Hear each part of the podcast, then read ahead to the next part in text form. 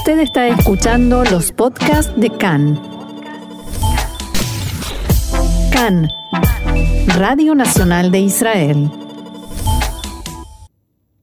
Seguimos adelante y cambiamos de tema. Vamos a hablar ahora con Odaya Arel, quien es fundadora, es directora de la Asociación Israelí de eh, Cornelia de Lange y es mamá de Yohanan. Hola Odaya, bienvenida, Shalom, bienvenida a CAN, Radio Nacional de Israel. Hola, muchas gracias. Explícanos, por favor, qué es este síndrome de Cornelia de Lange. Bueno, el síndrome Cornelia de Lange es un, eh, digamos, un trastorno genético congénito. Es decir, que es una enfermedad que se produce en el momento de la gestación. Este síndrome eh, tiene rasgos cráneofaciales únicos, es decir, que tienen una carita eh, que cuando uno ve una persona con el síndrome vio a todas. Tienen cejas arqueadas, pestañas muy largas, una nariz respingada, labios finos con las comisuras para abajo, eh, tienen generalmente retracción eh, del maxilar inferior, nacen con bastante cabello, eh, también pueden llegar a tener eh, exceso de vellosidad en todo el cuerpo. En algunos casos, los más severos también nacen con malformaciones en las extremidades superiores. Ahora, más allá de estas características externas, ¿cuáles son los síntomas del síndrome? Bueno, en el síndrome las personas eh, tienen un desarrollo global ya desde la vida eh, intrauterina y después del posparto muy limitada. Están siempre eh, muy bajos en peso si lo comparamos con eh, una curva de crecimiento de personas a normodotadas. Eh, tanto es así que tienen una propia curva de crecimiento y de peso que hace saber si ellos están bien o no. Eh, son de talla pequeña, em, pero son divinos. bueno, justamente a propósito de divinos, eh, quería preguntarte por Johanan, que es tu hijo y que tiene 18 años. ¿Cómo es la vida con él, eh, más allá del amor de mamá, por supuesto? Bueno, la vida con Johanan. desde que él nació, nosotros nos sentimos, no caímos en la depresión de tener un hijo diferente. Dijimos, bueno, ¿qué es lo que hay que hacer para mejorar su vida? Y cuando nosotros nos informamos en ese momento sobre el síndrome, nos dieron una información vieja más de 10 años. Ah. Nos presentaron un hijo con disturbios de disturbios de comportamiento, agresividad y cosas así que nos asustaron y dijimos, pero hay algo que se puede hacer. Efectivamente, sí, se puede hacer mucho. Una diagnosis muy eh, eh, detallada puede ayudar a prevenir muchas cosas en la vida de las personas con Cornelia de Lange. Por ejemplo, el reflujo gastroesofágico, que es entre las cosas que más daño causan en la vida de las personas con Cornelia y que se encuentra en el 99% de las personas. ¿Y en la práctica qué eh, significa?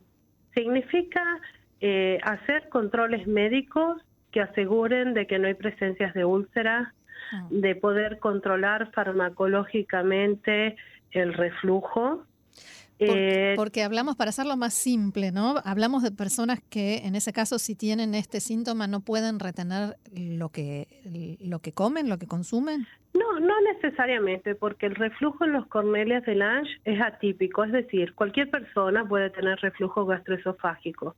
¿Eso qué significa? Que cuando uno come, la comida va para abajo y después se devuelve por todo el tracto del esófago hasta llegar a las vías superiores, respiratorias superiores, con todo el ácido digestivo. Mm. Eso hace volver loco de dolor a cualquier ser humano. Claro. Pero estas personas no hablan la gran mayoría no hablan y además es atípico, es decir, no llegan al punto de vomitar. Entonces, mucha gente no lo percibe. ¿Qué genera este reflujo presente pero no detectado? Eh, en los primeros años de vida o incluso ya de grande, infecciones crónicas de las vías respiratorias, mm. eh, dientes cariados y graves. Además, ellos tienen una alta resistencia al dolor, entonces cuando se quejan de dolor, te imaginas que es algo que ya superó los, niveles, los niveles normales en una manera muy grave. Entonces, sí, eh, por ejemplo, se toman medidas en cuanto a la alimentación, nada de comida mm, comprada, nada de gaseosa, eh, más fruta, más verdura, cosas más naturales y además un control farmacológico que en líneas generales se trata con omeprazol, la última generación es digamos la que la última generación del omeprazol eh, que es el Nexium, es lo que mejor resultado da. Eso ayuda a eliminar problemas de comportamiento, hiperactividad, problemas con el sueño, incluso a la atención que ellos pueden prestar, a la tranquilidad de ellos principalmente, pero también de la familia que puede convivir. Mm. Ahora, hay distintos eh, niveles de eh, síntomas, digamos, hay gente que tiene eh, más fenómenos, más características, otras menos, más síntomas menos. ¿o la, cara es igual para todos y los problemas de crecimiento y de desarrollo es general a todos, pero en el nivel cognitivo sí, hay niveles digamos que hay tres grandes niveles, un nivel eh, típico, el clásico Cornelia, después un nivel leve y un nivel grave. Eh, por ejemplo, yo he conocido, tengo, nosotros venimos, hicimos aliyah desde Italia, Milán, y una mamá amiga que de la asociación italiana con la que trabajamos por 16 años eh, en favor de las personas con Cornelia, su hija habla perfectamente el italiano y el alemán, porque mm. ellos son de origen alemán. Y cuando no, no puede decir la palabra de un idioma, reemplaza perfectamente la palabra eh, que corresponde con el otro idioma. Mm. O sea que es, es un espectro muy amplio, muy amplio al punto de algunos que están muy mal y que definitivamente tienen un retraso cognitivo muy, muy severo. Me da la sensación de que cuanto uno más conoce de la enfermedad y del síndrome, más y mejor puede atender a la persona eh, y hacerle la vida mejor, ¿no? Absolutamente, y eso influye en toda la familia, en los hermanos sanos también. Eh, yo hace, mi hijo tiene 18 años y medio, yo hace 17 años que trabajo para Cornelia Delange, eh, principalmente como mamá, pero también eh, activamente en todas las organizaciones. Me encargué de coordinar las asociaciones y los grupos de padres en toda América Latina y en España. Y soy miembro de la mesa directiva de la Federación Internacional. Mm hice la traducción al español de un de muchísimo material porque en español no había nada.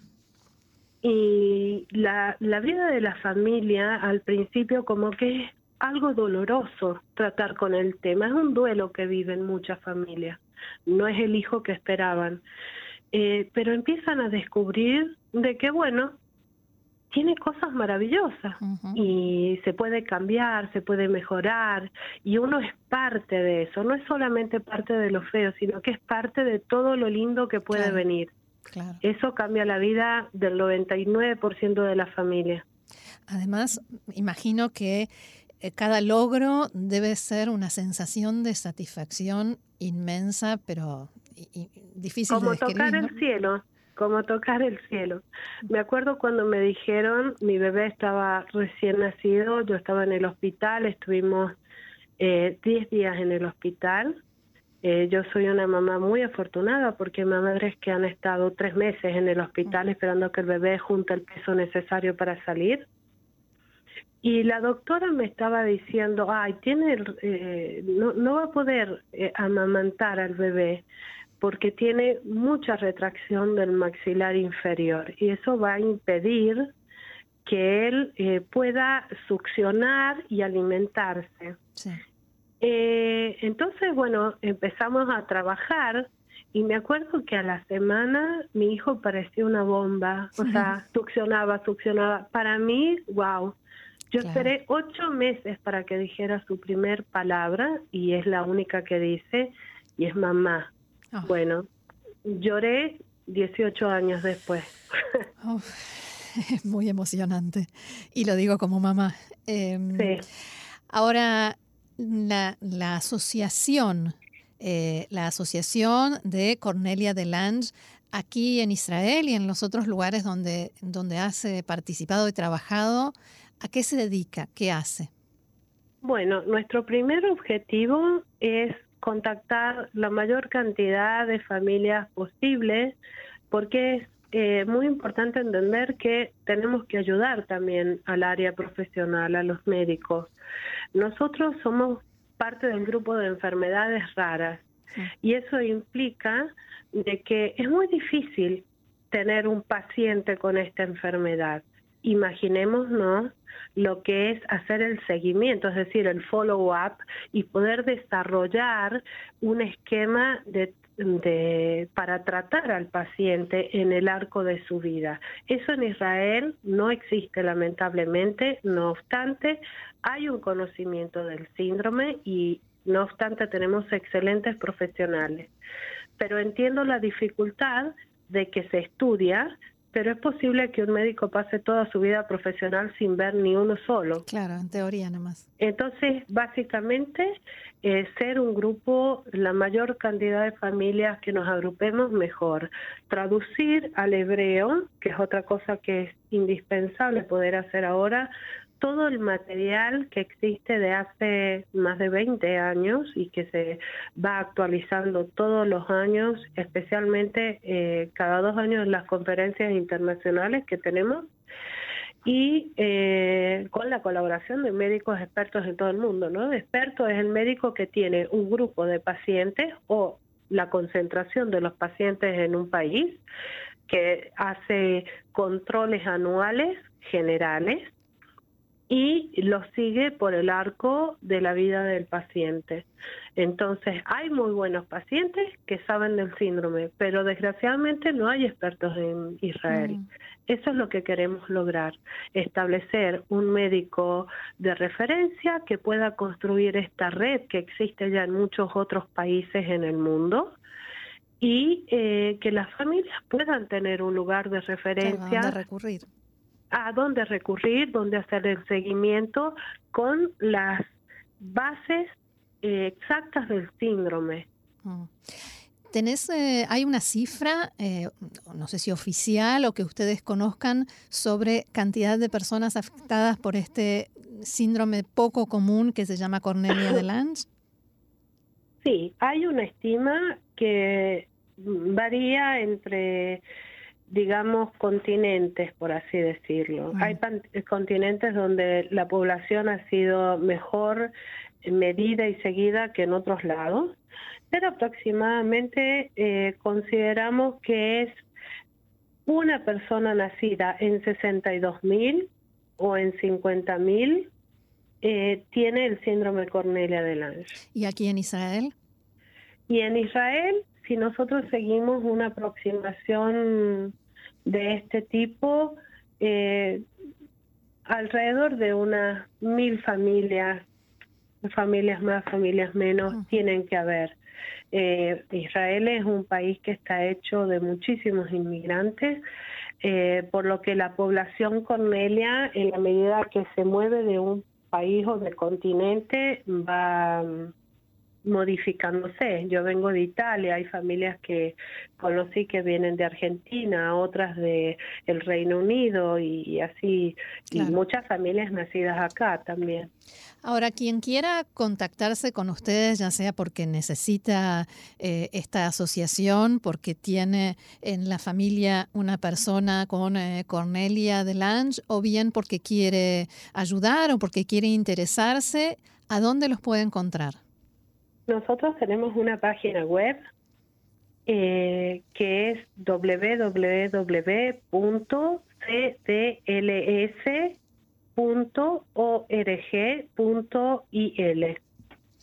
W, perdón, www.cdls Cornelia, de, eh, claro, las iniciales de Cornelia de Exacto. Allí todo aquel que quiera, necesite, puede encontrar eh, la información y ponerse en contacto. Odaya Arel, fundadora y miembro de la comisión directiva de esta asociación, Cornelia Delange, y, lo más importante, mamá de Johanan. Muchísimas gracias por haber hablado con nosotros aquí en Cannes, por habernos contado algo tan personal, tan eh, familiar. Y por supuesto, cuenten con nosotros para cualquier anuncio o difusión, eh, cualquier otra cosa en la que podamos eh, colaborar desde aquí.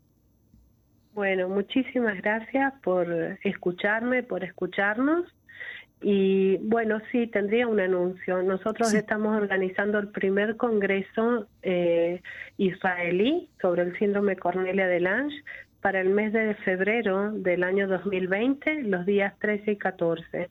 Toda la información estará en nuestra página web y todas las familias, eh, terapeutas, doctores que estén interesados pueden informarse y contactarnos. Muy bien, muchas gracias Odaya, shalom. Shalom, buen día.